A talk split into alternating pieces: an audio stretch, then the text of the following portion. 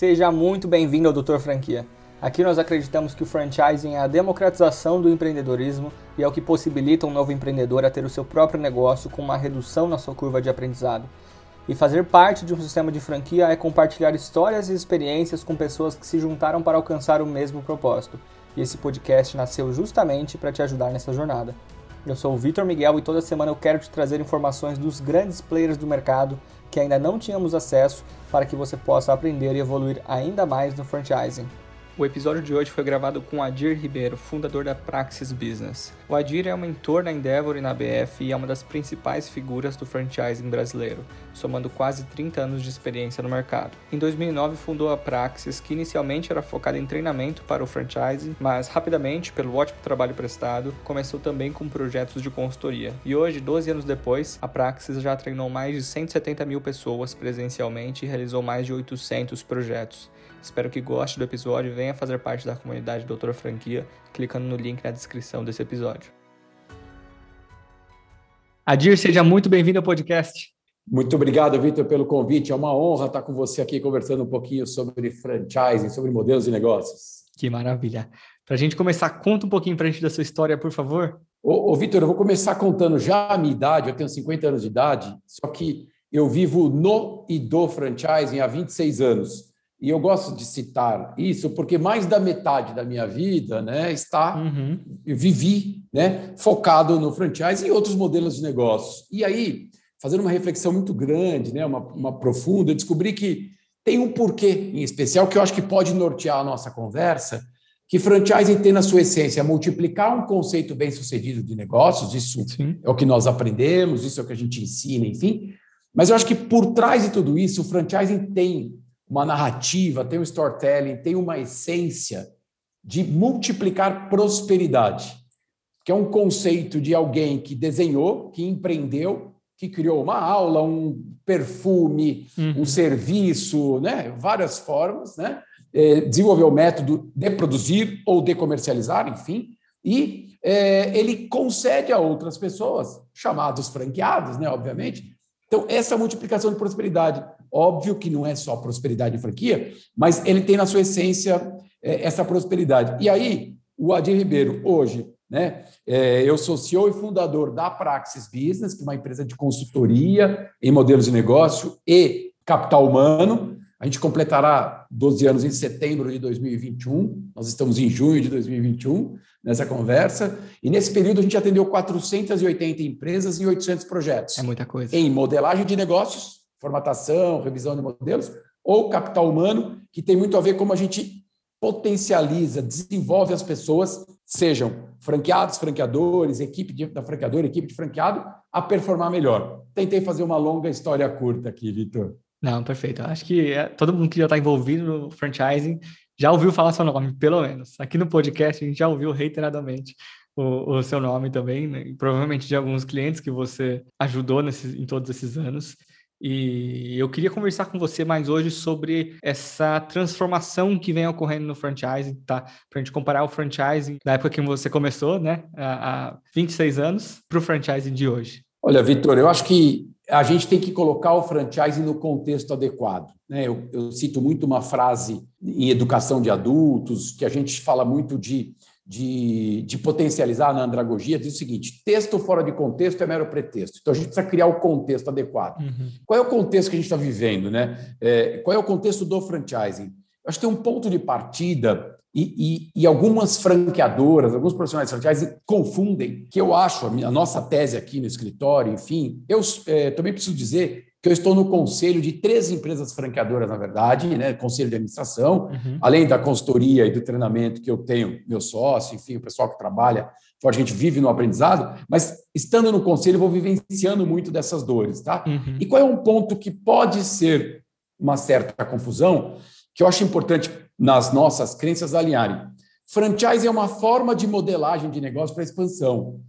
O conceito do negócio, o negócio em si, falando didaticamente, ele é maior do que o franchise. O franchise ele está inserido dentro desse modelo de negócio. Uhum. Ou seja, então se eu fabrico um perfume, franquia é o formato que eu escolhi como canal de vendas para expandir essa venda desses perfumes. Estou simplificando perfume só para facilitar didaticamente. Então, uhum. a gente tem que entender que franquia ela não está alheia ao contexto. Uhum. Né? O contexto é de muita transformação e não é só por conta de uma pandemia, né? mas eu já vinha no processo de transformação porque o mercado vem mudando, o consumidor vem mudando. Obviamente, a gente já sabe, a pandemia acelerou um montão dessas coisas, inclusive transformação digital. Então, tendo em vista esse contexto de transformação, eu acho que o ponto-chave, se eu tivesse que comparar aí há 25 anos atrás e hoje, é, eu diria que o tema-chave para mim, aliás, vou usar um hashtag que os meus filhos, eu tenho uma, uma filha adolescente, dois filhos adolescentes, de 18, a menina, e de 14, o menino, Amanda e Arthur, que eles falam muito para mim assim, pai, hashtag sem tempo, irmão, vai no ponto.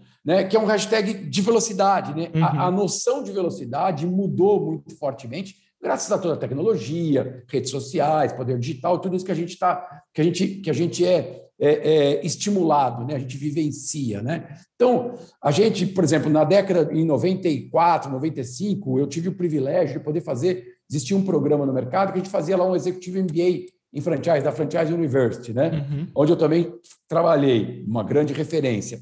E aí, a gente visitava franqueadores e eu fui em 95 visitar franqueadores americanos. Vitor, a gente voltava de lá, meu Deus, uau, os caras são o máximo, tudo com processo, etc. Não que eles deixaram de ser o máximo, os americanos, no sentido de, de formatação de franquias, né, o berço do franchise americano, mas fazendo esse paralelo de tempo, uma noção cronológica, até pela facilidade de acesso à informação, o Brasil evoluiu muito. E eu posso te dizer com muita tranquilidade que, por meio até da Associação Brasileira de Franchise, a ABF, que ela organiza vários grupos para os eventos internacionais, né? a IFA, International Franchise Association, uhum. a gente visita lá as franqueadoras, as aulas, e a gente começa a perceber que no Brasil tem gente fazendo franchise no mesmo nível. Obviamente que o mercado americano é sete, oito vezes maior que o mercado brasileiro, né? E talvez a cultura empreendedora americana seja mais fortalecida do que a nossa, né? Talvez seja um tema que a gente possa conversar aqui. Então, fazendo um paralelo rápido, acho que mudou a velocidade e o Brasil é considerado é, nesses rankings como a quarta maior potência em marcas franqueadoras. Então, a gente tem muito franqueador no Brasil, uhum. com um desafio. O franchise brasileiro tem, em média, entre 55 e 60 franqueadoras por franqueador, e o mercado americano, mais de 200 franquias por franqueador. Então, a escala do franchise americano é muito diferente do franchise brasileiro. E aí, voltando para a questão principal, é, o franchise do passado, eu vejo isso, e, e, até na nossa conversa aqui um pouquinho antes, você falou de um franchising mais horizontal, e eu concordo plenamente, né? Muito menos hierarquia, muito mais Sim. hashtag sem tempo, irmão, vamos no ponto, uhum. né? Gosto muito dessa visão. A gente até criou um manifesto, Vitor. Depois a gente deixa o, o link para o pessoal aí, a gente tem no, no, no, YouTube também, o do Agile Franchising, do franchising ágil. E a gente lançou esse manifesto quando a gente completou 10 anos de vida, que foi em 2019. Uhum. E esse franchising ágil, a gente já preconizava o seguinte: não dá mais tempo para o franqueador brasileiro construir todo o know-how, testar toda a modelagem, que era o que sempre os livros nos ensinaram eu li, eu escrevi livros assim. Eu não estou dizendo que a gente vai ter que fazer sem ter qualidade, mas nós temos que encontrar uma noção de velocidade. Uhum. Para mim, essa talvez seja a principal diferença. Claro que eu estou sendo muito genérico aqui, mas o que é o manifesto do Agile Franchise? Usar um pouco mais do, do conceito do MVP, do produto mínimo viável, da ideia mínima viável, né? aonde franqueadores precisarão trazer mais elementos para convencer os franqueados uhum. e talvez a gente tenha um pouco mais de riscos envolvidos, mas com uma razão simples. Não é que o franqueador não quer fazer, é que o mercado é mais rápido do que o tempo de organização. Exato. Então, acho que a gente tem alguns desafios, e aí eu tentei fazer uma cronologia de 25 anos baseada nisso, sendo que o Brasil cresceu muito, tem franqueadores aqui, classe mundial de franchise. Eu, como conselheiro de empresas e tenho o privilégio de ter atendido mais de 400 empresas, 480 nesses 12 anos da Praxis Business, e antes eu também já tinha atendido, posso dizer que tem muita franqueadora brasileira que dá aula aí para qualquer benchmark internacional. Não, com certeza. Eu, eu concordo com isso também. E, e, eu tenho um porém só que eu acho que esse número de, de unidades franqueadas do Brasil ele é muito elevado por conta de, de grandes players, como por exemplo o Boticário, que acaba subindo muito essa média. E eu vejo muitas franqueadoras é, com pouco tempo de vida, ou até com bastante tempo como, como um sistema de franquia, mas que não conseguem é, se desenvolver dentro desse sistema e eu acredito que muitas vezes porque não faz essa virada de chave de operar um negócio próprio para estar operando uma franqueadora, não pensa estrategicamente como uma franqueadora. E Adira, eu queria entender o, o seguinte, sobre esse conceito de MVP que você falou. Qual que é o, o limite entre estar testando com o dinheiro de um franqueado para saber quando você realmente está pronto para lançar a sua franqueadora? Ô, Vitor, eu acho que essa é a pergunta do milhão ou talvez até do bilhão, né? E vamos tentar trazer alguns insights aqui, só pegando um gancho na tua fala que eu achei extremamente importante. Eu me baseei nesses números por dados estatísticos que a BF é, traz. E eu concordo contigo, a média tem dado 55, 60, não quero ser tão preciso aqui, mas a ordem de grandeza uhum. é essa. O último dado são 2.700 marcas franqueadoras, né, com cerca de 56 unidades em média. Claro, você tem um Boticário com 3.700, você tem lá uma Ipiranga MPM com 2 mil e tantas lojas, essas, essas coisas podem influenciar na média. E eu concordo contigo, tem muito franqueador que não consegue atingir um ponto de escala relevante. Uhum. E franchising não é uma coisa barata, né? Porque se fala muito do franchise is other people's money, né? Fazer franquia lidar com o dinheiro dos outros. Não, tem um montão de dinheiro da franqueadora para estruturar uma operação, para ter bons advogados, né? Uhum. Para ter aí um processo de suporte, enfim. E há uma discussão bastante grande em qual é o ponto de equilíbrio da franqueadora. Vamos imaginar, não estou nem falando do franqueado, quer dizer, a franqueadora tem que fazer, na minha visão, e talvez aqui esteja um dos pontos que é chave nessa tua questão, de como é que eu vou formatando sem ter os elementos fundamentais, né? É, que eu acho que é um extremo muito grande em que, por exemplo, durante muitos anos, eu fui professor dos principais MBAs do Brasil. E eu pedi para sair um pouco, porque eu comecei a me dedicar mais para conselho. Eu adoro as aulas de MBA, porque você encontra gente jovem, a fim de aprender, e, e, e te traz muito, muito insight. E aí, é, eu fico sempre me, me perguntando: é, muitos negócios acabaram virando franquia sem ter feito nenhuma tese de franqueabilidade, uhum. né, sem ter feito alguns elementos fundamentais. E por que eu quero dizer isso? Porque eu citei o MBA. Porque, no fundo, e você, como advogado, pode me corrigir aqui, ser franqueador, no fundo, é ter uma circular de oferta de franquia e um contrato de franquia perante a lei. Estou simplificando. Faz sentido? Exato, super. Eu brinco, se eu fizer uma máquina de dourar pipoca, né? E eu não estou menosprezando se alguém se existe esse negócio, só estou tentando dar um exemplo. E eu faço na minha casa, e eu costumo, e eu vendo, se eu fizer uma circular de oferta, um contrato e convencer gente a investir no meu negócio, eu já sou uma franqueadora, correto? Uhum, corretíssimo. Sem, sem, adjetivo, não sou uma franqueadora boa, uhum. ruim, sem, sem, não vamos adjetivar, mas eu sou uma franqueadora. Exato, muito diferente dos Estados Unidos, que você precisa é, homologar como se fosse a COF, né, o documento similar deles, em cada estado de atuação. Que é o FDD, né, o Franchise Disclosure Document. Estava falando agora com uma empresa da Califórnia querendo um suporte nosso e eu acabei de indicar um parceiro de, local lá, porque as leis são estaduais, né? Uhum. É, é, é, muito difícil. Então, é, é, e você não tem, a lei brasileira não cobre isso, isso aqui não é uma crítica, é uma constatação. Então, você não precisa ter dois anos de operação, como até se previu, até se tentou implementar isso, enfim. O que eu quero dizer, eu não quero criar bloqueios nem situações que eu chamo cartoriais para fazer com que isso aconteça, mas a gente tem que achar qual é o bom senso, o equilíbrio aqui entre ser ágil e não ser inconsequente, que eu acho que é o tema da sua pergunta. Mas Exato. só queria trazer, então, tem muito franqueador que usou a estratégia de franchise, e aí a lei vem, e a lei entra em final de dezembro de 94, entra em vigor em fevereiro de 95, foi quando eu comecei a trabalhar em franchise, porque o, os antigos da época me diziam, olha, se fazia franquia sem nenhum contrato, era no fio do bigode, você ia numa feira de franquias, estou emendando essa tua pergunta com a primeira, você ia numa feira de franquias, e aí você assinava, ah, eu quero comprar 10 franquias, ah, é 10 mil dinheiro, se fez 10 mil, você vai pagar 100 mil. E ele recolhia 100 mil sem nenhum documento. E às vezes esse cara sumia. Então não tinha tal da circular, os 10 dias de antecedência, que eu acho que veio para regulamentar muito bem uhum. o sistema, deu mais seriedade. Com certeza. Mas mesmo tendo toda essa documentação, tem gente que não testou a viabilidade do negócio. Uhum. Então aqui, talvez o ponto de atenção que eu queria trazer é, primeiro, franquia é clonar um conceito bem sucedido, um conceito que existir. Eu não posso, uma ideia já vou franquear, na minha visão, né? na minha opinião, não é que eu não posso. Eu posso, perante a lei, eu posso. Se eu tiver um circular de oferta e um contrato de franquia, seguir a lei, eu posso. Mas se eu testar o conceito, e aí sim, o ponto-chave aqui é a velocidade das inovações e ajustes. E o teste que você fazia em dois anos, três anos, quatro anos, você vai reduzir bastante. Então, existem critérios, a gente fala isso de potencial de francabilidade né, na nossa metodologia. Na nossa metodologia tem 16 itens que a gente avalia no negócio.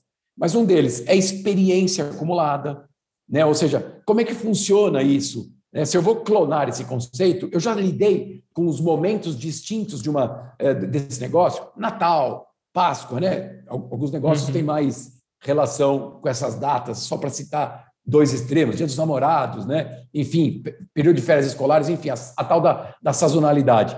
Né? Como é que esse negócio funciona? Então, talvez o ponto-chave aqui do que a gente chamou do franchising ágil é tem elementos fundamentais que são importantes a gente não pode abrir mão. A viabilidade financeira é um deles, a modelagem comercial é outra deles. Então, não é uma coisa muito. Agora, o ponto é como é que a gente cria nos franqueados, franqueadoras criam nos franqueados, e aqui a pandemia nos mostrou isso com mais clareza, Vitor, é como é que a gente cria, vou usar uma palavra que muitos estão usando, mas às vezes talvez fora de contexto, que eu aprendi em 93 no livro A Quinta Disciplina, que é o tal do Mindset, Quinta Disciplina de Peter Senge, em 93. Ele já tem esse livro, A Quinta Disciplina, que já falava do tal do Mindset, hoje virou uma palavra comum para todo mundo. Mas como é que a gente desenvolve uma mentalidade nos franqueados mais adepto às inovações? Uhum. Porque muitos dos clientes, e isso eu vi, é, a gente pode dizer que teve uma curva K de crescimento, né? Tinha alguns negócios que estavam na perninha para cima do K, ou seja, estavam plotados numa plataforma digital, já tinham um modelo de delivery, já tinham e-commerce, e muitos não tinham nada disso. E aí, quando chegou a pandemia, pegou a perninha do K para baixo, fazendo aqui uma simbologia à letra K, né? Uhum. E outros não, que pegaram a letra, o, o K para cima. O que eu quero tentar traduzir aqui é essas inovações, cada vez mais os franqueadores vão precisar estar muito atentos. Deixa eu, deixa eu tentar sair um pouco do abstrato, chegar a um exemplo um pouco mais concreto. Há um mês, um mês e meio atrás, fomos abrir uma, uma, uma live, um workshop, com 500 franqueados, segmento de saúde. Tinham três marcas, né? essa holding tinha três marcas. Aliás, a holding de franqueadora é cada vez mais fenômeno, né? É mais forte. Uhum. Três marcas, três heads. E aí um dos, o head geral, o, o, CEO desse negócio, falou assim, olha, Adir, eu queria abrir, mas queria te fazer uma pergunta. Chegou a pandemia em março, abril de 2020, e a gente começou a ter um monte de perguntas que a gente não tinha respostas. E nós tivemos que correr atrás. Eu peguei esse gancho e disse o seguinte: olha, bem-vindos ao novo mundo, que cada vez mais terão perguntas sem respostas dos franqueadores. Então, essas não respostas, que antigamente eu pilotava, testava, a gente vai precisar ter mecanismos mais ágeis, aí as metodologias ágeis podem ajudar. Uhum. Por isso eu citei o MVP lá da, das linhas startups, etc que eu posso ter pilotos, eu posso ter pilotos regionais. Só que eu preciso ter um, um processo de teste, ajuste muito mais rápido. Uhum. Eu não vou ter todas as respostas a todas as variáveis necessárias para fazer. Né? Eu vou ter algumas e eu vou ter que ir testando. E aí, sempre tendo em mente, tá bom, se eu tenho uma rede própria, eu posso testar mais nas minhas unidades próprias. Eu diminuo o risco do franqueado. Se eu tenho uma rede somente franqueados ou quero testar com franqueados, aí eu acho que é a falta de flexibilidade que existe em alguns franqueadores. Pensar modelos intermediários que viabilizem essa, esse teste, que viabilizem essa resposta às demandas novas. Está fazendo sentido para você, Vitor? Tá, completamente, completamente. E eu concordo também muito com isso, né? Eu acho que é, precisa ter um equilíbrio e colocar uma, um, um, modelo de franquia mais horizontal, eu acho que é, acaba sendo a chave para isso, que não é mais o, o, franqueador com um modelo de negócio que já foi testado, é, empurrando pela garganta do franqueado, mas sim é, construindo e aprimorando junto com o franqueado no seu dia a dia, até porque o franqueado que está na linha de frente do negócio e sabe das reais necessidades desse sistema de franquia. O Vitor, em 2016 a gente escreveu um paper, um white paper, que a gente falava assim, é, essa, esse novo franchising, e a gente tinha lá um quadro de para, né? Então, menos e mais, né? A gente escreveu assim, menos vertical, mais horizontal, 2016, né? Enfim, é, é, que é, é a comunicação é mais horizontal, o alinhamento é mais horizontal. E aqui trago uma outra reflexão, até de um livro que me impactou muito, é, que eu estou acabando de ler agora, que é um livro da cultura da Netflix, uh, A Regra e Não Ter Regras, do John Ritz e da Erin Meyer, uhum. enfim, ela como escritora e ele como o, o, o, o, fundador da Netflix, que o contexto é, eu não sei se você já tratou em algum podcast esse tema, senão eu vou, eu vou evoluir aqui, não quero ficar repetitivo para a sua sua audiência, tá? Posso, posso seguir com a... Não, pode, pode, por favor, porque essa questão da Netflix, é, eu estudei um, um documento de cultura deles, né? Que foi inclusive um documento que eu traduzi para o português, porque é um documento fantástico que eu baseei muito, principalmente as coisas aqui do escritório também. O livro tem muito ensinamento. O livro é escrito com base nesse paper de cultura. O livro, porque eles publicaram, logo no fundação da Netflix eles publicaram. Uhum. E eu vou simplificar aqui a teoria, o livro é muito bacana, mas você fala assim, Poxa, você vive no e do franchise há 26 anos. Você está num livro que a regra é não ter regras? Espera um pouquinho. Tem alguma coisa errada aqui. Mas eu acho que é esse paradoxo que a gente precisa se, se inspirar. Sim. E um dos elementos, são quatro ou cinco pontos-chave, mas tem um elemento que eu acho fundamental. A essência da Netflix é densidade de talento, gente muito boa, conversa franca, né? Porque ele, ele diz para a gente eliminar uma série de controles que só atrasam a empresa. E eu estou simplificando a teoria, ela é mais complexa. Mas assim, olha, eu não preciso ter tanta regra porque eu tenho gente boa. Gente boa com olhar de dono vai tomar as melhores decisões para a empresa. Não preciso ter a regra, né? Uhum. E ele cita uma frase que ficou muito forte. Algumas startups usam isso e acabam de esquecer de citar esse, esse book que necessitou, que é o seguinte: mais contexto e menos controle. Uhum. Não à toa eu comecei falando com você: texto fora de contexto é mero pretexto. O, a tese da Netflix em geral é: como é que eu ensino melhor sobre o contexto para que eu consiga diminuir um pouco as regras? Deixa eu tentar explicar e justificar meu ponto de vista e concordância com a cultura da Netflix, mas não para implementar 100% no franchise, para a gente trazer com inspiração. Uhum. Não vai dar mais tempo da gente estruturar todas as regras formatadinhas, engessadas que talvez aqui sim tenha uma das grandes mudanças do franchising, do business format franchising, que é a, fran que é a franquia formatada, que era a franquia de terceira geração, que a gente falava naquela época, em 95. Uhum. Então, todos os franchising package, todos os pacotinhos estavam prontos. Como o mundo não mudava com tanta velocidade, ótimo, você demorava seis vezes para fazer um pacotinho, você mandava. Você mandava por e-mail, já tinha e-mail, você mandava pelo correio, enfim, você tinha alguns mecanismos, tá? Hoje o cara está fazendo uma coisa, no mesmo dia a rede toda já está sabendo, né? Então, eu acho que o desafio das franqueadoras é ajudar os seus franqueados a pensarem melhor, porque eles vão se engajar por motivos próprios. Por isso que é uma coisa mais horizontal. Uhum. E eu não estou querendo dizer assim, ai, tudo é lindo, maravilhoso. Não, não. Eu acho que o tema do protagonismo, do papel das partes, continua fundamental. Franqueador pensa estratégia, franqueador pensa modelo de negócio, franqueador pensa modelo financeiro, franqueador pensa marketing, franqueador contrata os melhores advogados, contrata consultorias para dar suporte, enfim, e franqueados executam no ponto de venda essas estratégias de uma maneira mais alinhada. Uhum. Porque não dá mais tempo da gente perder energia com atritos desnecessários. O que eu vejo, Vitor, e aí trazendo para o mundo concreto, é muita rede discutindo muita coisa com seus franqueados, gastando um tempo, uma energia e perdendo tempo de go-to-market, perdendo tempo de colocar um produto mais ágil no mercado e atender uma demanda e gerar receita, gerar valor, gerar prosperidade. Uhum. Então, eu tentei trazer um pouquinho dessa essência do franqueador, do que a gente chamou do Agile Franchise, tem muito a ver com,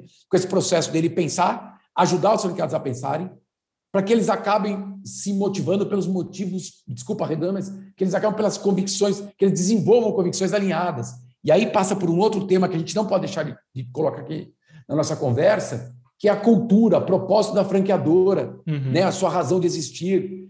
Pô, você pergunta para um monte de franqueado, ah, eu não sei qual a missão, visão, valores. Ah, tá lá na tela, lá na sala do presidente. Não é isso. É, é um conjunto de crenças que norteiam computadores, né? Uhum. E é um processo de construção quase que diário, né? Perfeito. Eu acho que isso se encaixa muito quando a gente fala de seleção de franqueado, que hoje uma franqueadora não pode mais se dar ao luxo de colocar qualquer dinheiro para dentro, mas colocar o dinheiro das pessoas certas, né? Porque, querendo ou não, muitas vezes a franquia é vista como o primeiro pé no empreendedorismo, né? Quando você não tem muito know-how, você entra com um modelo de franquia porque vai ter todo esse suporte, mas muitas vezes a pessoa não tem essas competências necessárias para tocar o negócio. O que, que você acha sobre essa, essa seleção de franqueados no sentido de qual que é a melhor forma de fazer uma boa seleção? Ô, Vitor, essa é a segunda pergunta do bilhão já. Nós tínhamos combinado que só podia ter direito a três perguntas difíceis e eu nem tenho a resposta, tá? Brincadeira à parte aqui, mas vamos, vamos fazer uma reflexão junto com a, com a sua audiência e eu e você aqui. Primeiro, eu vou dar um, vou dar um dado de contexto que eu acho importante para embasar a minha opinião. Há cinco anos, a Praxis Business realiza uma pesquisa de benchmark com franqueadoras. Franqueadoras, não franqueados, tá? Só franqueadoras respondem. Certo. E essas franqueadoras são ou fundadores ou diretores, ou seja, é um nível que tem uma visão estratégica, tá? Para responder. E é um questionário de duas horas, os franqueadores ficam bravos para responder, mas depois eles recebem um relatório cruzando as respostas dessas, de todas essas marcas com uma regra. A gente não cita o nome das marcas, a gente dá confidencialidade, por isso elas participam. Uhum. Só que essa última edição, que foi 2019, a gente não atualizou em 20, porque não dava para comparar a gente, a gente, fez pesquisa em 20, tipo, gestão da crise, sobrevivência, está cobrando, Rod está cobrando, a gente fez uma. A gente, a, a, gente entendeu que o contexto era diferente. Sim. Mas vamos basear na pesquisa de 2019, que foi a quinta edição anual, e todo ano a Pequenas Empresas Grandes Negócios publica na, na, revista impressa e no site. A gente pergunta, Vitor, há cinco anos, e esse ano de 19 foram 128 franqueadoras que responderam, uhum. 252 franquias em média cada franqueadora. Portanto, franqueadores parrudos. Sim. Perguntamos qual é a maior dificuldade para você gerenciar a rede. Há cinco anos, o top one, o número um de maior dificuldade respondido por franqueadores é perfil de franqueado. Então, acho que vem em linha com a sua pergunta. Uhum. Aí eu vou parar esse raciocínio e vou desenvolver outro raciocínio e aí vou chegar numa conclusão que nós na Praxis Business, que eu, eu vou falar na primeira pessoa do singular e nesse caso do plural também. Uhum. Estávamos, eu, eu, eu, além de ser conselheiro de algumas empresas, eu acabo sendo contratado por grandes empresas para fazer mentoria para executivos que assumem posição de franchising. Uhum. E aí tem aí umas cinco empresas no Brasil que acabam identificando em mim uma, um potencial para ajudar essas posições, esses C-levels, né? Então, eu fui contratado para fazer mentoria para um diretor de expansão de uma grande marca, de uma grande empresa franqueadora. Ele tinha experiência em varejo, lojas próprias e não tinha experiência em franquia. Como o tema era expansão, eu trouxe para esse processo de mentoria, eu trouxe alguns executivos de expansão que vivenciam expansão no dia a dia, que vendem franquias, que fazem plano de expansão. E aí, um deles, que é um sujeito brilhante, uhum. cuja faz expansão em média de umas 80 franquias por ano, e essa marca tem umas 700 franquias já de serviço, falou assim, Adir, olha, a gente até hoje não sabe qual é o perfil ideal. Essa empresa tem mais de 40 anos. A gente até hoje não sabe, a gente sabe o que a gente não quer. Por que eu estou fazendo esse ponto? Acho que a gente tem que fazer uma leitura bem criteriosa quando eu digo que pelo quinto ano seguido é um problema apontado pelos franqueadores, e eu já falei isso em outras oportunidades, e nos conselhos que eu frequento eu digo também, uhum. eu costumo dizer o seguinte, franqueador, vamos parar de reclamar do perfil, Perfil está posto, está dado, perfil está lá na feira de franquias, perfil acessa teu site. Claro que você tem que fazer uma avaliação da ficha cadastral, se tem algum problema, né? Enfim, não estou dizendo que você aceitar qualquer pessoa. Porém, o perfil não vai vir pronto. Eu acho que a gente tem que trazer um pouco para o jogo. Perfeito. Uma responsabilidade para os franqueadores desenvolverem mais o perfil. Uhum. E, e claro que tem um alinhamento de cultura, poxa, que é um pouco do que esse executivo falou assim: a gente já sabe o que a gente não quer. Então, os caras falam assim para mim: ah, ó, estou pegando um milhão, estou investindo e não estou nem aí o que vai acontecer, eu quero multiplicar meu retorno. O cara fala assim: não, uhum. essa é uma empresa de serviço, essa é uma empresa de educação, essa é uma empresa que isso é importante. Então, você está desalinhado com a nossa essência. Qual é onde que eu quero chegar? A, a gente cada vez menos fala de perfil ideal, abandonamos assim a coisa do perfil ideal e a gente tem falado do franqueado de alta performance. Quais são os comportamentos desse franqueado de alta performance? E como é que nós, franqueadores, podemos ter consciência de quais são os principais comportamentos que ele tem e os que ele não tem. As competências que ele tem e os que ele não tem. E as que não tem, eu preciso desenvolver. Uhum. Exemplo, finanças. Não é do domínio do brasileiro, em geral, ter conhecimento de finanças. Nas minhas estatísticas, e não tem nada de oficial aqui, uhum. 90% odeiam finanças, 5% mentem que gostam de finanças e somente 5% gostam de fato. Isso aqui não é uma crítica, é só uma constatação de dizer o seguinte: esse franqueado precisa entender que ele é um empresário, que ele tem um fluxo de caixa, que ele tem um demonstrativo de resultado do exercício. Ele não precisa amar, mas ele precisa entender um pouco mais. Uhum. E aí, se ele entra para a rede e não entende, o franqueador começa a reclamar, pô, mas o cara não entende que tem que fazer uma compra, tem o CMV. Ele não vai entender. Então, o ponto que eu estou trazendo, Vitor, e essa é a nossa tese, é Sim. parar de reclamar do perfil. Tem alguns elementos que você consegue perceber, esse destoa. Agora, você entrou, você vai desenvolver. E aí o desenvolver é fazer aí, a gente está trabalhando uma ferramenta para isso, esse é o nosso pensamento no futuro, com parceria com o MIT, que a gente está pensando num assessment para mapear e ajudar, né, ajudar a identificar, fazer um, uma autoavaliação e dizer o seguinte, olha, ele tem essas características e faltam essas. Uhum, claro. qual, é o, qual é o ponto? Então, a gente, a gente tem uma responsabilidade de desenvolver o perfil. Claro, esses franqueados precisam querer ser ajudados. Então, não dá mais para ficar reclamando de perfil e não preparar pensar em ter uma universidade corporativa com uma série de trilhas, uhum. né? pensar em ter um suporte adequado. Então, veja, se eu tenho uma universidade corporativa, se eu tenho um suporte adequado, eu posso fazer mais o processo do, do franchising ágil lá, eu posso, eu tenho um grau de cultura melhor, tenho um grau de preparo melhor. Faz sentido? Faz, faz muito sentido. E tem dois pontos aqui que eu queria, queria conversar, deixa eu anotar para não perder. Tá? E a questão, mas assim, eu acho que a questão que vem mais à, to, à tona agora é você dentro desse treinamento da franqueadora, você acredita que é melhor potencializar os pontos fortes dos franqueados, assim, a franqueadora identificou que tem um match junto com o propósito do franqueado e franqueadora. Os dois estão aptos a trabalharem juntos, não é, tirando, esquecendo o perfil ideal. Você acredita que esse franqueado ele tem que potencializar as suas, as suas qualidades ou tem que equilibrar os seus pontos fracos com os seus pontos fortes? Olha, eu vou, base... eu vou responder baseado numa pesquisa científica do Clifton, que é um cara que, que, que tem uma metodologia, na verdade a Gallup representa, né, que chama-se Gallup Strengths Finder, Clifton Strengths Finder, como se fosse o, o, o localizador de pontos fortes, ou o, o, identificador de pontos fortes. Tá? Eu faço, uhum. eu e meus sócios lá na Praxis Business, a gente preenche, nós fazemos o nosso assessment baseado nos pontos fortes. Perfeito. Eu estou simplificando aqui, é uma, é uma metodologia que tem 34 pontos fortes e que ele mapeia os cinco principais. E a tese, e eu concordo, que você é muito forte nesses cinco. Uhum. Né? Então, assim, provavelmente é, pô, eu não vou conseguir no, na escala do, dos 34, o que está no 28, 29, se você me der um intensivo, eu ficar cinco anos, talvez eu não vá conseguir desenvolver. Sim. Então, eu acho que é uma perda de tempo muito grande. Então, essa é uma tese, vou dizer, científica. Qual é a minha tese como CEO, como empresário, como gente que lida com gente, que tem que aprender a lidar com gente? É o seguinte, e eu, e eu né, primeiro vou falar na, na primeira pessoa do singular, eu faço o exercício gigantesco de identificar quais são os meus pontos fracos ou vulnerabilidades e já os reconheço. Pelo menos alguns eu já sei, né? Eu já uhum. não nego, né? Alguns eu tenho consciência. Se você chamar minha esposa para esse podcast, talvez ela vá falar muitos mais pontos fracos, mas vamos ficar só nos que eu acho que eu sei que eu tenho. Porque eu estou brincando com isso, né? Mas é para dizer o seguinte: é, se eu tenho consciência, eu posso tentar identificar no modelo de negócio assim. Eu sou muito mais na linha de potencializar os pontos fortes mas o que eu faço como leitura, assim, eu, eu tento minimizar. Vou dar um exemplo prático de novo para sair do abstrato e chegar no concreto. Uhum.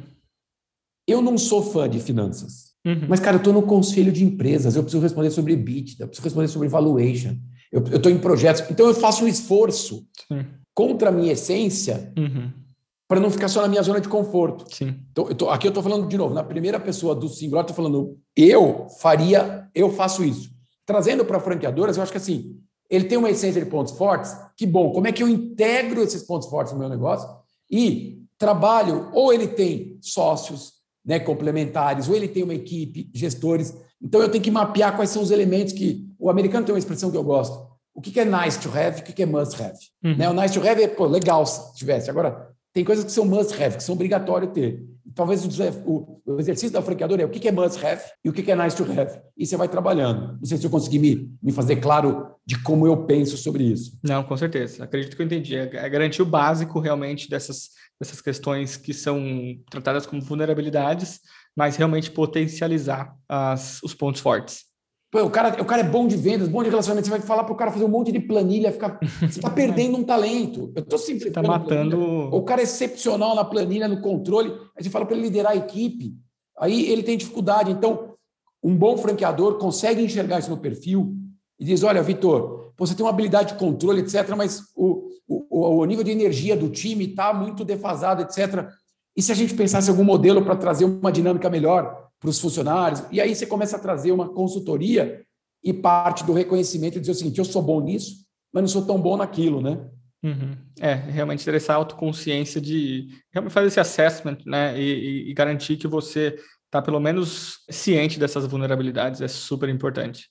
E tem uma coisa também que, que é um pouco controversa na questão da, da Netflix, que ela fala que quem tem um bom desempenho ganha um, um, um, pacote de demissão generoso, né? Como que você enxerga isso aplicado é, no dentro de uma franqueadora? Tem o, o, franqueado que ele se destaca, atinge o top 1 de faturamento, a equipe está satisfeita, todo mundo bem, e tem o franqueado que acaba tendo um desempenho ruim, que pode ser tanto uma coisa sazonal quanto um, um desencontro do, do propósito com a franqueadora. É, você enxerga isso, esse repasse, como uma forma saudável, ou a pessoa precisa realmente é, seguir nesse resgate do franqueado? Vamos lá. É, precisamos ter muito cuidado com isso, porque senão qualquer coisa que a gente falar aqui, vai, ah, eu falar lá no podcast, então de, eh, corta todos esses franqueados que não estão bem, etc. Não é bem assim, né? Texto fora de contexto é melhor para vamos, vamos criar o um contexto adequado uhum. e claro que cada um tem que olhar. Mas eu vou trazer dois pontos que eu acho importantes para essa conversa. Primeiro, a cultura de repasse no Brasil ainda é muito superficial, ela é muito escondida, ela é muito escondida que eu digo assim, as pessoas, as franqueadoras têm um certo pudor de falar disso. Tá? Eu não estou criticando, ok? Eu não estou. É, mas vou dar um exemplo prático. 2017, eu estava em Las Vegas, num evento da, que é Multi-Unity Franchising Conference. A, a, uhum. é, é, o, é, o, é, a conferência de multifranqueados nos Estados Unidos. Uhum. Em 2017 era a 17 edição, né, tem essa, esse número fácil para gravar. E, nesse, e, e o que, que é o MUFC, né? Multi-Unit Franchising Conference? Quem está na audiência nos escutando, pô, quero virar um multifranqueado, lido com franquia, sou franqueador, sou um advogado, sou um prestador de serviço, quer aprender? Vai nesse evento. A Associação Brasileira de Franchise também organiza grupos, tá? Eu não estou falando aqui como a BF, tá? Mas eu faço parte lá, tenho muito orgulho lá de, de participar de uma comissão e sou associado da Praxis desde que a Praxis foi fundada, acredito na instituição ABF, já fui da comissão de ética, mas a ABF organiza grupos que levam para esses eventos. Quando voltarem a ser presenciais, então, né, agora tem, são só no remoto. Mas é um evento, Vitor, que os multifranqueados americanos construíram. É uma convenção de multifranqueados. Legal. O que é um multifranqueado? É um sujeito que tem duas ou mais marcas, ele pode ser monomarca ou multimarca. Uhum. No mercado americano é muito comum ele ser multimarca, inclusive de marcas concorrentes. Que legal. Dado esse contexto, onde é que chega o repasse? Pego lá o painel das, como todo evento, tem aquelas palestras concorrentes, você tem que fazer lá a sua trilha, tem as palestras principais. E aí eu vi lá M&A, Merger and Acquisition, né? Fusão e aquisição, enfim. Falei, pô, M&A, eu já pensei, nossa, franqueadora comprando franqueadora, né? Uhum. A gente faz isso na prática, a gente ajuda, né? A identificar potencial, a negociar, enfim. Falei, nossa, vou, vou assistir. O primeiro, eram dois painéis, lá, um das três às quatro, das quatro às cinco. No primeiro painel, Vitor, era M&A de franqueados, de franchisees. Eles chamam de M&A. É, é, outra cabeça. É outra cabeça. Merger and Acquisition in English. Falei, caramba. Aí tinha lá na, no painel, eu só me ferrei porque tinha um texano lá que o meu inglês foi muita dificuldade de entender. O resto eu consegui entender. Aí eles estavam falando como é que eles faziam para comprar outros franqueados. Uhum. Onde eu estou tentando chegar é que o que eu entendi no mercado americano, que assim, o processo de repasse Tá lá, você entra no site, tá aqui quais são as lojas de repasse. Reseller, né, que eles chamam lá. Quais lojas estão sendo revendidas. E os franqueadores americanos, eu não estou dizendo que nós temos que incorporar essa cultura e implementar aqui, mas uhum. vamos pensar um pouco sobre isso. Eles tratam o repasse como uma coisa muito normal. Sim. Pô, deu certo, não deu certo, quero repassar. E o não deu certo pode ser vários motivos. Por exemplo, a minha esposa já teve franquia. Ela é psicóloga, hoje tem um consultório cheio, ela adora. E a gente mudou de São Paulo para Valinhos não fazia sentido ela continuar e ela estava querendo. Então a gente revendeu para o franqueador, que foi um querido, por sinal, uhum. revendeu. Então o, o, motivo de desligamento pode ser insucesso, de fato, né? Tem vários Sim. motivos. Então eu vejo que a gente tem uma oportunidade gigantesca de trabalhar repasse de maneira mais profissional. Uhum. Né, de, de, de ter, eu não estou dizendo que tem que ser repasse para todo mundo. Pô, o sujeito está infeliz. Você, e, e, outra coisa, a, a, a história mostra, me permito afirmar nesse podcast, em média, de 20% a 40% aumenta o faturamento de uma, de uma, de uma unidade que é repassada. É uma coisa Sim. impressionante. Claro que eu estou sendo generalista, né?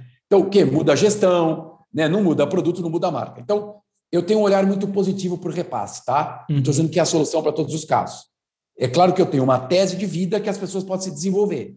Uhum. Então, falei do perfil, não vamos reclamar de perfil, vamos desenvolver. Então, essa é a minha essência. Então, esse é um ponto da conversa que eu queria trazer. E o outro ponto, Vitor, é é, eu não sei se você já tratou em algum podcast aqui também, mas as franqueadoras que têm traços de franqueadoras de excelência ou de benchmark, elas precisam trabalhar com alguma ferramenta que a gente chama de, de ferramenta de comportamento de gestão de consequência. Mais ou menos é, o que é isso? Como é que eu crio um sistema que crie consequências para que os franqueados mudem de comportamento, uhum. para que eles queiram fazer aquilo que precisa ser feito? Sim. Gestão de consequência, isso é uma, uma, uma ferramenta, uma técnica para você é, é, mudar assim. Eu, eu, digo que, que o adulto muda de comportamento de maneira muito difícil, né? tem que ter uma consequência. Aí vou usar um exemplo de um cinquentão que teve motocicleta e quando eu comprei motocicleta não se usava capacete. E assim, aí veio uma lei que obrigou a usar, ou talvez tivesse a lei, mas ninguém usava. Eu me lembro, até a gente sair com os amigos, o cara colocasse capacete, a gente fala, você tá louco, não vamos sair com você. Mas hoje eu não consigo imaginar uma pessoa andando sem capacete. Eu não colocaria. Ou o tal do cinto de segurança também, a minha geração, quando começou a dirigir, não tinha a obrigatoriedade. Qual é o ponto? Teve que ter uma consequência, uhum. no caso era uma multa, para mudar todo um comportamento. E aí, acho que hoje Sim. tenho a impressão que a maior parte das pessoas, mesmo que a lei caísse, tenho a impressão que muita gente continuaria, eu continuaria usando cinto de segurança e capacete. Ou seja, mudou o comportamento. Em franquias, a ferramenta que a gente, que a gente é, recomenda é um programa de excelência, que é um sistema de avaliação estruturado que premia os bons desempenhos, não necessariamente pune os maus desempenhos, mas o, o, o não premiar já é uma punição. Uhum. E o uhum. premiar pode ser desconto em royalty, pode ser passagem, eh, viagem. E é impressionante as franqueadoras que implementaram programas de excelência, como criar uma cultura de performance nas suas redes de muito sucesso. Sim. Porque você cria uma métrica de avaliação. E essa métrica tem que ser qualitativa e quantitativa, tá? Uhum. Qualitativa são comportamentos, você vai mensurar comportamentos. E quantitativa é indicador. Performance, ticket médio, taxa de conversão, é, sei lá, lucratividade, números, né? Coisas que podem ser quantificadas. Não sei se eu consegui me fazer claro. Então, com vejo com bons olhos o repasse. A cultura americana é muito mais, muito mais vou dizer, profissional, muito mais uhum. é, efetiva nesse sentido. Pô, os painéis lá que os caras faziam, e olha que engraçado, e eles se decidiam comprar uma marca e outra, depois eles comunicavam a franqueadora, falavam, oh, a gente já, a gente já, já, já, já combinou, já ajustou, vamos pagar cinco vezes o EBITDA e vai valer 800 mil dólares. Aí, claro que a franqueadora precisa aprovar o novo candidato, uhum. né? E, por outro lado, trazer aí o programa de excelência como uma ferramenta para mudar comportamento. Legal, perfeito. É, eu acho que assim, é uma coisa saudável, mas tem que garantir que seja a último passo, né? Não o primeiro. Falar, o franqueado não está bem, vou, vou desligar ele. Não. É, é, realmente ter esse, esse programa de um programa de treinamento e um programa de estímulo para boas práticas da franqueadora para garantir que ele tenha pelo menos a chance de ser um franqueado bem sucedido. Perfeito. Isso é tão, isso é tão verdade que eu disse no perfil, na resposta anterior. Vamos melhorar o perfil, vamos desenvolver. Não, não adianta reclamar de perfil. É, isso é perfeito. E isso eu acho que é também uma característica dessas, dessas novas franqueadoras. É, e muitos dos, dos, convidados aqui, eu não sei se, se acaba sendo um perfil que, que está mais jovem, mais conectado com essas com dados e tudo mais, mas tem essa consciência de que o repasse ele é uma, uma coisa boa. Tem esse realmente incremento no faturamento e você também estanca um problema, né? O franqueado não precisa falir para ter. A, a coisa que eu mais tenho dó dentro de um sistema de franquia é quando eu recebo um franqueado aqui no escritório que não saiu no zero, né? Ele saiu no menos centenas menos, de milhares de Menos 5, menos 100, menos mil, menos 2 mil, menos 2 milhões. E, e, eu tenho exatamente o mesmo pensamento quando eu falo que é multiplicar prosperidade. Não é sucesso garantido, uhum. não é prosperidade para todo mundo. Tem muita gente que se torna mal sucedido, acaba sendo mal sucedido. Então, por isso que eu, que eu, que eu gosto dessa modelagem e quero que os franqueadores sejam cada vez mais ágeis, com interesse cada vez mais genuíno no desenvolvimento das suas redes, para ter mais prosperidade porque a tese de vida é que tendo mais prosperidade, tem mais emprego, tem mais renda, tem mais impostos, tem mais oportunidade, vai ter menos criminalidade, vai ter mais empreendedorismo. Essa é um pouco da forma como eu enxergo o, o mundo. Eu acho que franquias ajudam nesse sentido, mas não é sinônimo de, de sucesso, porque tem muita gente que tem muito insucesso e eu me solidarizo, tenho uma empatia muito grande, é muito triste, de fato. E, Adira, eu queria entender também o que, que você acha sobre essa, esse estímulo de competição dentro dessa franqueadora. Eu vejo muitos franqueadores colocando ranking de faturamento e muitas coisas que podem é, gerar uma competição que eu não sei até onde ela é ou não saudável. O que, que você vê assim na prática que acaba acontecendo? Olha, eu acho que o ser humano em geral ele tem uma, uma qualidade, uma característica, uma essência de se comparar, né? Eu, uhum. eu acho que primeiro tem que ser combinado para divulgar ranking, tem que ser combinado, né? Tem que ter as coisas claras.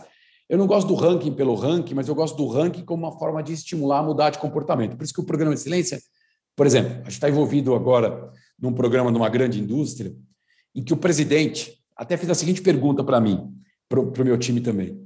Assim, mas por que, que eu tenho que pagar um adicional para esse franqueado, sendo que é obrigação dele performar bem e a empresa é dele? Falei, Nossa, essa pergunta foi matadora.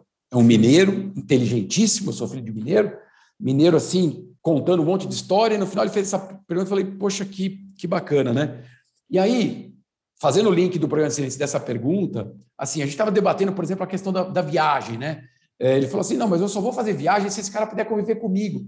E, e é muito engraçado que as franqueadoras que trabalham o tema viagem como premiação, elas conseguem mudar muito o comportamento dos franqueados. E aí, eu gosto muito de uma frase do presidente da BF, do André Friedheim, que ele fala do competition, né? da uhum. cooperação com competição. Ele fez essa, ele falou isso competition na, na convenção de franchise de 2019, foi a última convenção, né? É, e ele abriu falando disso, e eu gosto muito, talvez a resposta que eu daria é essa, eu gosto muito do competition.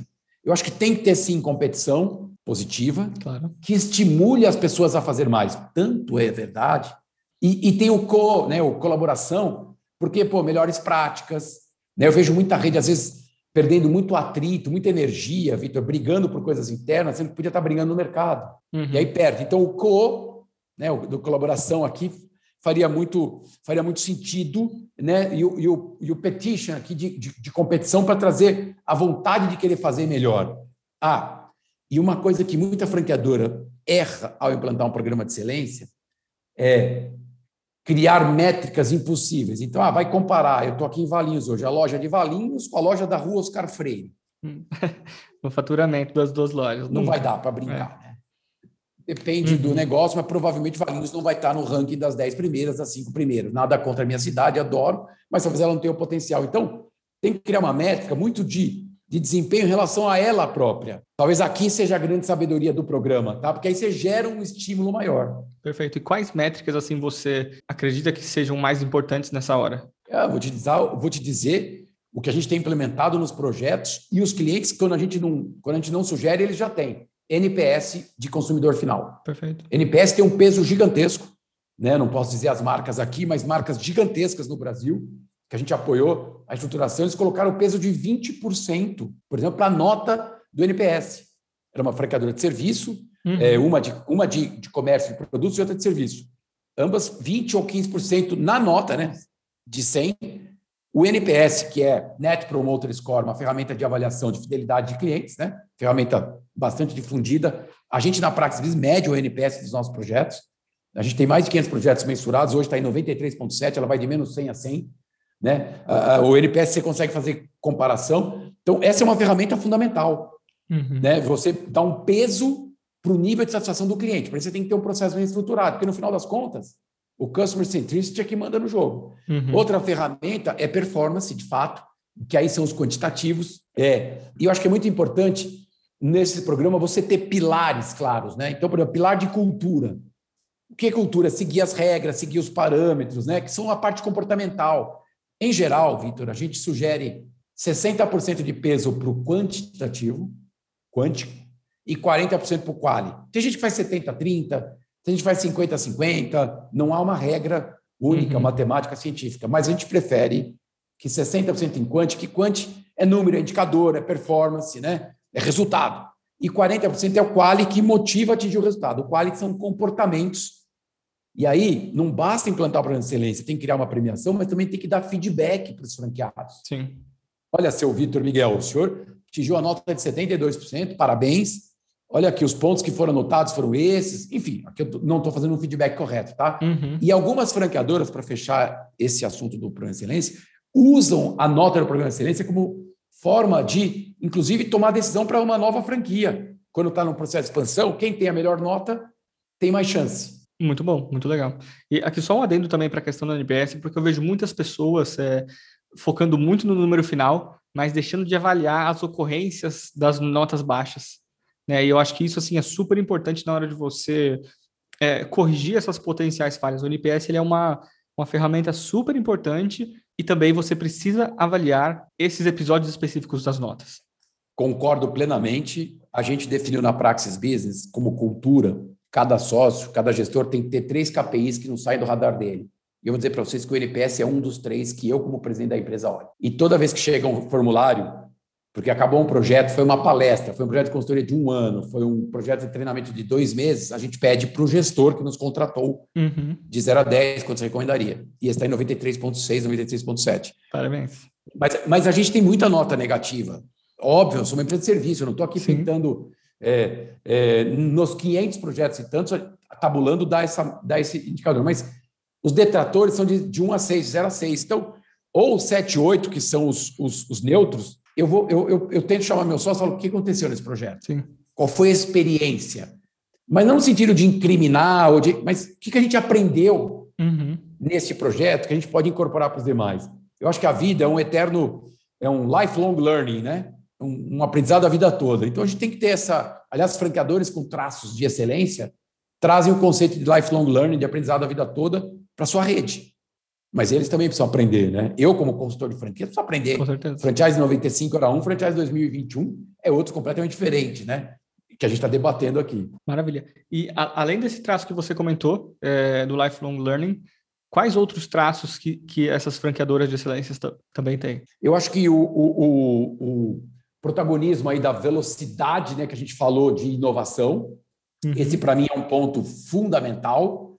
É Outro ponto fundamental é um suporte segmentado e clusterizado, um suporte que você segmenta, clusteriza, e não é só fazer os quadrantes lá, ah, vamos fazer em quatro quadrantes, performance versus é, é, aderência. Vai. Você pode criar uhum. o, o eixo XY que você quiser, mas além de segmentar, é dar um atendimento segmentado, é atender o franqueado de acordo com o ciclo de vida da unidade dele. Então, gente que tem seis meses de operação tem uma necessidade, quem tem três anos tem outra, quem tem dez anos tem outra. Em geral, o tempo tem essa característica, ele não pode ser único nesse sentido. Uhum. Então, esse é um traço de uma franqueadora de excelência. E mais um que eu acho fundamental é uma que tem um processo de aculturamento constante e estruturado. Exemplo, Semana passada estava numa mentoria num dos conselhos que eu atuo e eu chamei uma, micro, uma, uma franqueadora de micro franquia, que é referência no Brasil, para falar com essa empresa que eu sou do conselho de micro franquia. Uhum. E o CEO dessa que é referência, que tem quase 400 operações, dizia assim, ele tem quase 400 operações. Portanto, em média, todos os dias do ano, um franqueado faz aniversário. Ele, ele falou, ele, ele fez essa brincadeira, né? Ele falou assim, eu, eu gasto cinco minutos para gravar um vídeo para mandar para o franqueado. Olha, Vitor, parabéns, hoje é seu dia. É, você está em Valinhos, eu estou aqui em Valinhos, né? Você está em Valinhos, né, Vitor? Pô, ó, tudo, você sabe que foi gravado.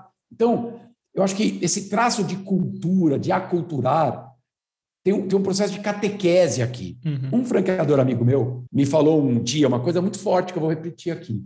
Falou assim: se os jesuítas conseguiram catequizar os índios, por que, que nós não vamos conseguir catequizar os franqueados? Olha que analogia estranha, forte, pode até ser uhum. polêmica, tá? Eu acho que podemos discutir mais isso, mas, mas eu acho que tem que ter essa missão. Então, esta cultura desse franqueador, que para mim é referência, então, de, por exemplo, ele coloca no seu cartão é, gerente de treinamento, ele não coloca nem presidente, assim, ele, ele se trata como um comunicador e é uma comunicação constante, né? Então, este aculturamento, para mim, é um traço fundamental e gera muito menos atrito na hora que você precisa implementar as coisas, na hora que você uhum. tem muita transparência. Agora, Adil, então você está me dizendo que é só eu fazer essa comunicação, vai ser tudo fácil? Claro que não. O modelo de negócio tem que estar atualizado, né? Tem algumas premissas básicas que a gente não pode desconsiderar, né? Com certeza. Eu acho que hoje em dia, mais do que nunca, né, com a facilidade de ter informações, você estar presente do lado do franqueado acaba sendo super importante, né? Porque, no fim, resume muito aquilo que a gente está falando de propósito. Ele quer saber o, o, o porquê do, do que ele está fazendo e quem que ele está seguindo porque, querendo ou não, é, existe uma liderança que tem que ser muito forte dentro de qualquer franqueadora. Vitor, você tocou num ponto que estava até aqui, eu fiz uma lição de casa para me preparar para o nosso podcast. Você tocou num ponto, que bom que você falou. Assim, franqueados esperam uma liderança relevante, uma liderança autêntica, não é nada de liderança servil, etc. Eu acho que tudo bem, mas assim, é uma liderança que norteie, que ele possa confiar, né? Uhum. Ele deposita parte do seu dinheiro e tempo em confiança, em expectativa. Uhum. Claro que ele tem que saber que ele precisa trabalhar, que ele precisa correr risco, que tem que ser empreendedor, mas essa liderança é fundamental. E liderança se constrói com muita comunicação, se constrói com cultura, se constrói com exemplos. Né? Não é um processo fácil. E é uma jornada que a gente cada vez menos tem as respostas, né? Exato. Novas perguntas, e aí vem um pouco do, do link de tudo isso que a gente está falando aqui, que eu espero que esteja sendo positivo para quem está nos escutando, né? E Com certeza está. Depois a gente pode deixar lá o nosso Instagram, tudo, se quiserem achar, mandar reclamação, enfim, crítica, pode mandar aí que a gente adora. Não, imagina, um dos, um dos nossos intuitos é fomentar as discussões também, então futuramente é, a gente planeja criar painéis né, para debater junto com, com outros franqueados, outros franqueadores, esses temas que ninguém, ninguém ainda tem resposta, né? Então, eu acho nada mais justo do que um bom debate para a gente pelo menos fomentar as ideias. Perfeito. E, Adir, eu queria entender aqui, qual que foi a principal lição que você aprendeu dentro de todos esses anos operando o sistema de franquia? A principal lição chama-se engajamento. É muito mais do que satisfação. Eu acho que tem uma... É, desde o princípio, e eu comecei como consultor de campo, tenho muito orgulho né, do suporte como consultor de campo. A gente tem um programa de treinamento, chama Consultoria de Campo e Negócios, que está na 39 turma, 40 turma, já fizemos mais de 60 em companies. Eu, de vez em quando, eu recebo e-mails, WhatsApps, LinkedIn. Poxa, fui treinado com vocês em 2011, 2012. Pô, é uma delícia, porque quando eu fui consultor de campo, é, não tinha programas para isso. Uhum. E o consultor de campo, Vitor, é o sujeito que mais apanha numa relação de franquia. Ele apanha do franqueado, ele apanha do franqueador. E o apanha aqui, entre aspas, tá? Não é, é brutal físico, né? Mas assim, uhum. o apanha aqui é, poxa, ele vai para o franqueador, o cara, pô, você precisa entender melhor de, de, de pricing, de positioning, de branding, putz, precisa entender. Aí vai no franqueado, você não entende da minha região. Aí ele fala assim, pô, eu, eu não entendo de nada, quem sou eu, né? Então, estou brincando aqui um pouquinho, mas é, e eu tinha uma inquietude desde o meu tempo de, de, de consultor de campo, Vitor, que é o seguinte: você fala assim para o franqueado: olha, semana que vem eu vou visitar a sua loja e vou fazer o checklist lá. O sujeito liga para gerente, para o gerente ou a sujeito e fala: arruma toda a loja que o consultor de campo vai chegar. Cara, esse é um exemplo de 25 anos, peço desculpa, não é nada novo, uhum. mas que acontece ainda. Acontece, e aí, e aí fica assim: peraí, então você acha que o franqueado não tinha que se preparar para a visita? Não, ele tinha que se preparar para sempre. O negócio é dele, ele não, ele não, precisa esperar o consultor de campo. Esse é, uhum. essa, é, essa é a tese, né? E aí, para não deixar pontos sem nó, por que, que eu falo do engajamento? Porque, para mim, é o grau supremo da motivação, é o grau supremo da, da, da confiança. O engajamento fala com o coração do franqueado, ele se engaja por motivos muito mais soft skills. E a satisfação fala mais com a cabeça. Estou satisfeito com o manual, não estou satisfeito com o manual. Agora, estou engajado, sou tratado com justiça, tem integridade nessa rede, tem orgulho, orgulho supremo dessa marca. Né? Então, o que eu mais aprendi para mim é a diferença que faz franqueados engajados e franqueados satisfeitos. Satisfeito é importante. Tem ferramentas de satisfação fundamentais. O selo de excelência da BF é fundamental para conquistar o selo de excelência, que mede uhum. satisfação fundamental. Uma ferramenta excepcional de gestão de rede. O que a gente está falando dizendo é o engajamento é um grau supremo, né? Perfeito. Que gera muito mais é, motivos para as pessoas quererem fazer. Perfeito, maravilha. Adir, queria te agradecer muito por tudo que você compartilhou aqui com a gente, por essa baita aula que a gente teve. Tenho certeza que quem está escutando a gente vai conseguir tirar algumas coisinhas para aplicar já no seu negócio e ter uma melhora já nos resultados. Muito obrigado. Eu que agradeço, Vitor. Queria deixar um último pensamento aqui que eu ouvi recentemente da filosofia e que tem impactado muito a minha forma de pensar os nossos projetos, a nossa relação e compartilhar com, com o sistema de franchising. Os conflitos são fundamentais para que a gente evite os confrontos. Isso é um pensamento filosófico. Até depois vim buscar o Leandro Carnal escreveu um artigo semana passada, junho de 2021, no estado de São Paulo, que ele diz que confronto vem de, de militar, vem da estratégia militar, uhum. da armado, e o conflito é filosófico. Conflito é embate de ideias, é forma de pensar, e eu gosto dessa visão. Os conflitos são importantes para evitar os confrontos. Eu vejo muita rede indo para o confronto, sem construir o conflito, sem ter tolerância e paciência para o conflito, visando um norte único. Então, eu queria deixar esse pensamento aqui para tentar agregar ou somar para aqueles que fazem do sistema de franchise um ecossistema de muita prosperidade. Com certeza. Muito obrigado, Adir. Ó, me acha lá, arroba Adir Ribeiro, adir.ribeiro, arroba Praxis Business no Instagram. Será um prazer, tá, Vitor? Parabéns aí pelo podcast que você conduz aí. Obrigado por ter sido convidado aqui, por terem me chamado. Maravilha, perfeito. Eu vou deixar todos os links para achar o Adir e achar a Praxis também no link da descrição desse episódio. Valeu. Até mais. Muito obrigado por ter nos acompanhado até aqui. Se você gostou, se você não gostou, queria escutar a sua opinião, então, por favor, clica no link na descrição desse episódio, entra no grupo do nosso WhatsApp e vamos conversar por lá. Quero muito conhecer quem assiste, quem escuta esse podcast, então será um prazer recebê-los. Muito obrigado e até o próximo episódio.